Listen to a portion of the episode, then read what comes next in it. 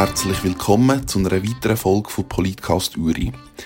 Ich bin der Letze Anschwande und zusammen mit David Fischer habe ich mich mit den Land- und Obergerichtswahlen vom 12. März auseinandergesetzt. Zum herauszufinden, was die beiden richterlichen Behörden überhaupt machen, was man als Richter muss kennen und wie sich das Ganze über die Zeit verändert hat, habe ich der David losgeschickt, um mit dem langjährigen Obergerichtspräsident Rolf Dittli ein Interview zu machen.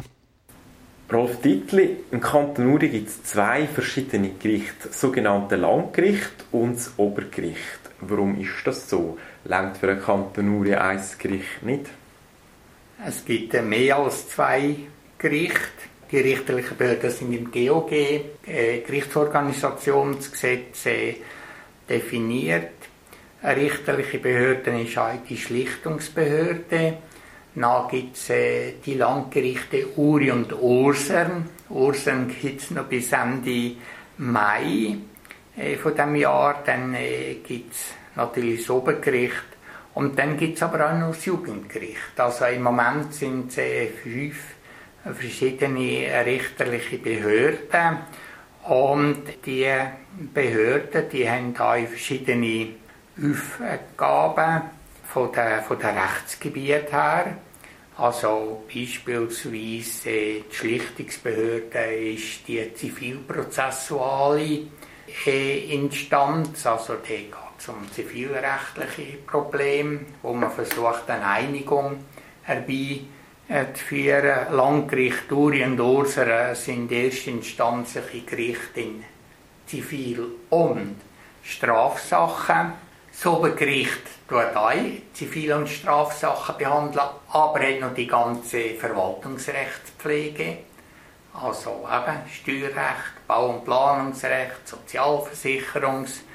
Äh, und dann haben wir noch das Jugendgericht, äh, wo das Strafgericht ist, äh, betreffend Kinder und äh, Jugendliche. Also sind einmal verschiedene Rechtsgebiete, die betreut werden. Und dann gibt es aber bundesrechtliche Vorschriften noch. Das Bundesgericht verlangt, dass man einen doppelten Instanzenzug hat, also im Zivil- und Strafrecht, dass es eine untere Instanz gibt, dass es eine Oberinstanz gibt, also zwei kantonale Instanzen, bevor man ins Bundesgericht gehen kann. Also mir schwirrt jetzt fast so ein bisschen der Kopf. Also das Beispiel nehmen wir jetzt da, ich würde mich gegen das Gesetz verhalten und dann würde ich angeklagt werden. Was würde denn mit mir passieren? Wo käme ich hin? Also Anklagebehörde ist die Staatsanwaltschaft. Also kommt immer darauf an, was es äh, für ein Delikt wäre. Ob äh, das die Staatsanwaltschaft noch mittels Strafbefehl kann erledigen kann, Strafbefehlskompetenz. Da kann ich gar nicht vor Gericht. Nein, mhm. sondern der wird auf Stufe Staatsanwaltschaft erledigt, äh, wenn jemand einverstanden ist mit dem Strafbefehl. Äh, wenn es aber den Strafbefehlsrahmen sprengt, dann kommt zum erstinstanzlichen Strafrichter. Das kann dann äh, sein, äh, entweder Landgerichtspräsident, Präsidentin oder dann das Landgericht als, als Kollegialgericht. Und dann gibt es den Instanzenzug nach oben. Wenn man mit diesen Entscheidungen nicht einverstanden ist, kann man ans Obergericht gelangen. Und wenn man dann immer noch nicht einverstanden ist, geht es ans Bundesgericht. Also als Altdorfer käme ich dann vor das Landgericht Uri? Ja. Also Andermatt käme ich vor das Landgericht Urseren. Urseren Noch bis im ja. Mai, das wird dann Bis Ende Mai, ja. Und wenn ich dann nicht zufrieden bin, tue ich das weiterziehen und komme vor das Obergericht. Richtig. Und wenn ich da nicht zufrieden bin, kann ich es nochmal weiterziehen und komme vor das Bundesgericht. Ja, richtig. Doch, dann habe ich das verstanden. Jetzt aber am 12. März 2023, da wählen wir ja nicht all die Gerichte, die Sie jetzt gerade aufgezählt haben. Da wählen wir ja eigentlich die Landrichterinnen und Landrichter und Obergerichterinnen und Oberrichter. Ja.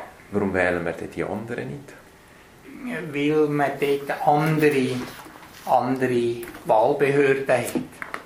Also wenn man ins äh, GOG geht, die Schlichtungsbehörde, die wird vom Obergericht gewählt und nicht vom Volk. Oder äh, dann haben wir äh, beispielsweise das Jugendgericht. Mhm. Das Jugendgericht das wird jetzt vom Landrat gewählt. Der Souverän im Kanton Uri, der Souverän wählt nur aber immerhin das Landgericht und das Obergericht. Konzentrieren wir uns mal auf die zwei Gerichte. Was muss man mitbringen als Richterin und Richter? Was sind die Voraussetzungen, dass ich so ein Amt kann innehaben äh, Voraussetzungen äh, von Gesetzes wegen es muss mal jemand eh, muss eh wahlfähig sein. Das heisst also 18 und äh, darf nicht entmündigt sein. Man muss also urteilsfähig und äh, muss handlungsfähig sein. Und nachher verlangt äh, das GOG noch, dass äh, der Landgerichtspräsident, die Landgerichtspräsidentin und Obergerichtspräsident, Präsidentin, Obergerichtsvizepräsident, Präsidentin, dass sie ein abgeschlossenes äh, juristisches äh, Studium haben, also und zwar von einer schweizerischen, schweizerischen Universität. Die übrigen Mitglieder, wie gesagt, äh, die müssen einfach wahlfähig sein, das heisst 18 und äh, man urteils- und äh, handlungs handlungsfähig sein. Das sind einmal die gesetzlichen Voraussetzungen. Jetzt, äh, wir haben vom Obergericht her ein Anforderungsprofil äh, für nebenamtliche Mitglieder des Obergerichtes mhm. haben wir äh, aufgeschaltet. Das gilt genauso auch für die Landgerichte. Und dort haben wir gesagt, was von einem Richter, von einer Richterin verlangt wird, ist Lebensnähe. Es ist eine gewisse Lebenserfahrung und auch menschliches, äh, menschliches Verständnis. Also, ich glaube, schlussendlich als Richter und Richterin, man muss Menschen mögen. Man muss Menschen, Menschen gern haben. Sonst äh, ja, wird die Aufgabe schwierig. Und Menschen, äh, die Leute, ihre ganze Vielfalt. Äh, wenn vielleicht jemand nur so abstruse Ideen hat oder vielleicht einen speziellen Lebenswandel hat, man muss wirklich äh, Verständnis haben. Dann wichtig ist auch Unabhängigkeit und Unvoreingenommenheit und äh, Richterinnen, Richter sollte eigentlich auch durch ihres oder sein Verhalten und durch Äußerungen äh, nicht irgendeinen Anschein von Befangenheit äh, erwecken. Also eher sich vielleicht ein bisschen zurückhalten, äußern, dass man wirklich unvoreingenommen, unbefangen hier an die Dossier hergehen kann. Ausgewogenheit, Sachlichkeit ist nötig. Dann neu Sozial- und Sachkompetenz, äh, vor allem auch die Sozialkompetenz, die ist eigentlich unabdingbar. Also es muss jemand hier das mitbringen. Und was auch noch ganz wichtig ist, das ist dann die hohe zeitliche Verfügbarkeit. Also, dass jemand äh, relativ kurzfristig fürs Gericht kann arbeiten kann, dann aber auch selbstverständlich längerfristig. Und äh, wenn es halt sagen wir, grosse Straffälle gibt äh, vor Landgerichten, Uri, dann sind die Leute unter Umständen mehrere Tage nacheinander äh, sind die im, im Einsatz. Sie haben ja gesagt, es sind Richterinnen und Richter, das sind nicht ausgebildete Juristinnen und Juristen. Die Leute haben einen Job nebendran was spricht denn dafür, dass man so Laienrichterinnen und Laienrichter, wie man sagt, im Gericht hat? Das Laienrichtertum ist äh, umstritten, seit es gibt. Äh, das Laienrichtertum, das ist in, in Deutschland vor lang, langer Zeit aufgekommen.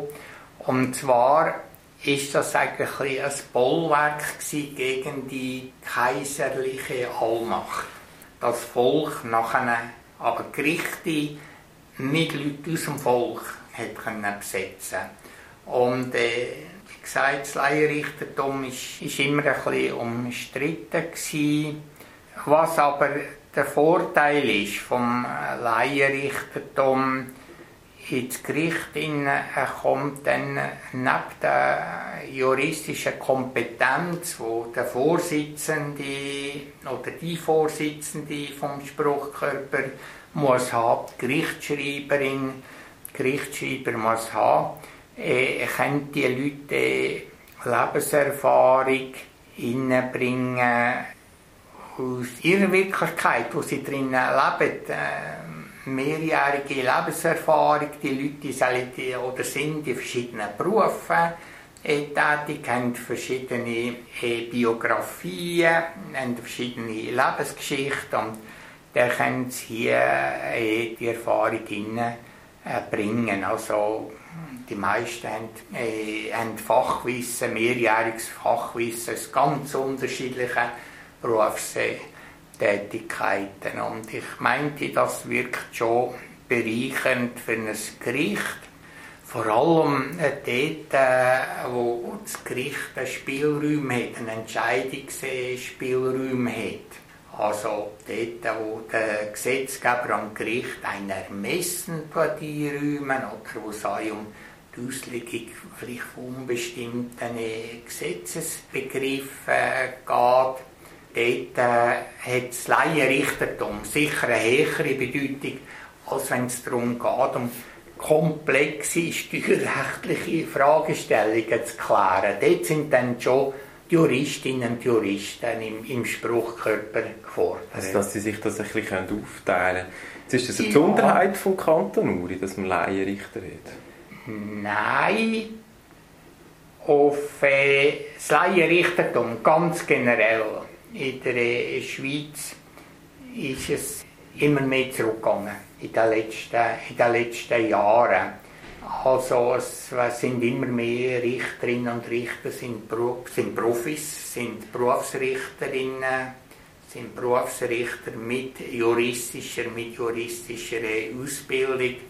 Das Laienrichtertum gibt es aber noch in verschiedenen, in verschiedenen Kantonen, auch kleinere, kleinere Kantone, die noch, wo noch Laienmitglieder haben in der Regel, in der Regel auf Stufe Obergericht sind schon, sind sie schon ausgebildete Juristinnen und Juristen. In dem Sinn ist es vielleicht schon eine gewisse, gewisse Eigenheit im Kanton Uri, äh, dass man Laienrichterinnen und Laienrichter hat. Was Sie vorhin äh, aufgezählt haben, was man alles braucht als Richterin oder Richter oder dass man kann Richterin oder Richter werden, haben Sie etwas nicht aufgezählt, das ist Parteizugehörigkeit und trotzdem hört man immer wieder vom CVP-Richter, von der FDP-Richterin. Wie ist das? Muss ich denn in eine Partei gehen, bevor ich Richter kann werden äh, rechtlich ist das nicht notwendig. Also es kann eine parteiunabhängige Person äh, kann gewählt werden zum Richter oder zur Richterin. Aber äh, die Wahl selber ist halt schon, es ist ein, ein, ein äh, politisches Geschehen, es ist ein politischer äh, Vorgang. Nicht? Und in der Regel den Partien ihre Mitglieder, ihre Mitglieder vor, aber denkbar wäre es, dass jemand völlig parteiunabhängiges dort kandidieren und sich an einem Wahlgang äh, dort beteiligen. Aber es ist sicher einfacher, wenn man eine Partei im Rücken hat. Also Fakti, rechtlich ist es nicht notwendig, die, die Parteizugehörigkeit, aber faktisch ist das einfach schon notwendig. Nicht? Hat es in Ihrer Amtszeit mal gegeben, dass es Richter am Obergericht oder am Landgericht gegeben hat, die keine Parteizugehörigkeit hatten? Äh, nein. Es sind äh, bisher alle Mitglieder vom Obergericht die haben dann Parteizugehörigkeit gehabt. Jetzt mal schauen, wie es dann am 12. März aussieht. Die Partien die haben sich geeinigt auf eine gemeinsame Liste als Wahlempfehlung. Alle Parteien unterstützen diese Liste. Einen richtigen Kampf zwischen den Parteien gibt es also nicht. Das führt mich ein bisschen zu der Frage, wieso gibt es das nicht? Gibt es einfach viel zu wenig Leute, die Richterin oder Richter werden wollen? Partien haben, soweit ich es überblicken kann, eben seit dem, seit dem 95 immer eher Mühe gehabt, Leute zu finden äh, für das Richteramt. Aber es war unterschiedlich. Gewesen. Hier Leute, äh, Leute zu finden. Man kann sich fragen, ja, wieso ist das so? Wieso ist hier äh, vielleicht das Interesse nicht grösser gewesen? Ganz sicher spielt eine Rolle die zeitliche Verfügbarkeit. Also wenn jemand vollberufstätig ist und sagen wir, ist jetzt ein Mitglied in der verwaltungsrechtlichen Abteilung vom Obergericht alle zwei Wochen einen halben Tag. Äh, ja, dann muss man mal einen Arbeitgeber oder eine Arbeitgeberin finden, die jetzt nötige, nötige Verständnis hat oder gar wenn der Verfahren, wenn es ein Verfahren hat, wo ein Gerichtsmitglied tagelang, also komplexe Strafprozess beispielsweise mehrere Tage, dann beanspruchen. Nicht? Und das ist fast nicht vereinbar neben, neben einer vollzeitlichen, vollzeitlichen äh, Berufstätigkeit. Ich glaube, das spielt eine ganz äh, wesentliche Rolle, die zeitliche Verfügbarkeit, dass hier, wenn jemand berufstätig ist, vollberufstätig ist, Konflikte nicht bekommt. Also es ist sicher eine anspruchsvolle Aufgabe, sie tut viel Zeit in Anspruch nehmen. Würden Sie es trotzdem empfehlen, einer Urnerin und einem Urner, der den Wunsch hat, darauf hinzuschaffen, dass sie Richterin oder Richter sein Ja, ich würde es empfehlen, weil äh, es ist wirklich es ist hochinteressant und man steht am Puls vom Leben. Die was ich auch noch glaube, ist, äh, wo vielleicht viele Leute abhalten, neben der zeitlichen Verfügbarkeit, das ist einfach der Respekt vor der Aufgabe und vielleicht auch, man will die Verantwortung nicht übernehmen. Respekt vor der Aufgabe, da muss ich sagen, ich habe ja manche neue Konstruierung, manche neue Zusammensetzung erlebt vom Obergericht und wir haben die Leute immer, immer eingeführt. Äh, es ist vor allem Learning by Doing, aber äh, bisher meinte ich, ist das noch immer gelungen. Und nein, ich meinte, es ist, es ist von mir aus gesehen, es ist eine hochinteressante Aufgabe und man ist wirklich am Puls, am Puls vom Leben. Eine hochinteressante Aufgabe, die für alle Stimmberechtigten zugänglich ist. Für diese Wahl wird es vielleicht schwierig, sich aufzustellen lassen. Die ist schon gleich am 12. März, aber die nächste kommt bestimmt in ein paar Jahren. Und äh, bis dann kann man sich das mal überlegen, ob man Richterin oder Richter werden im Landgericht oder im Obergericht. Herzlichen Dank, Rolf Dittli, für die Auskunft und äh, ja, alles Gute. Ja, vielen Dank. Ja, danke für das Gespräch.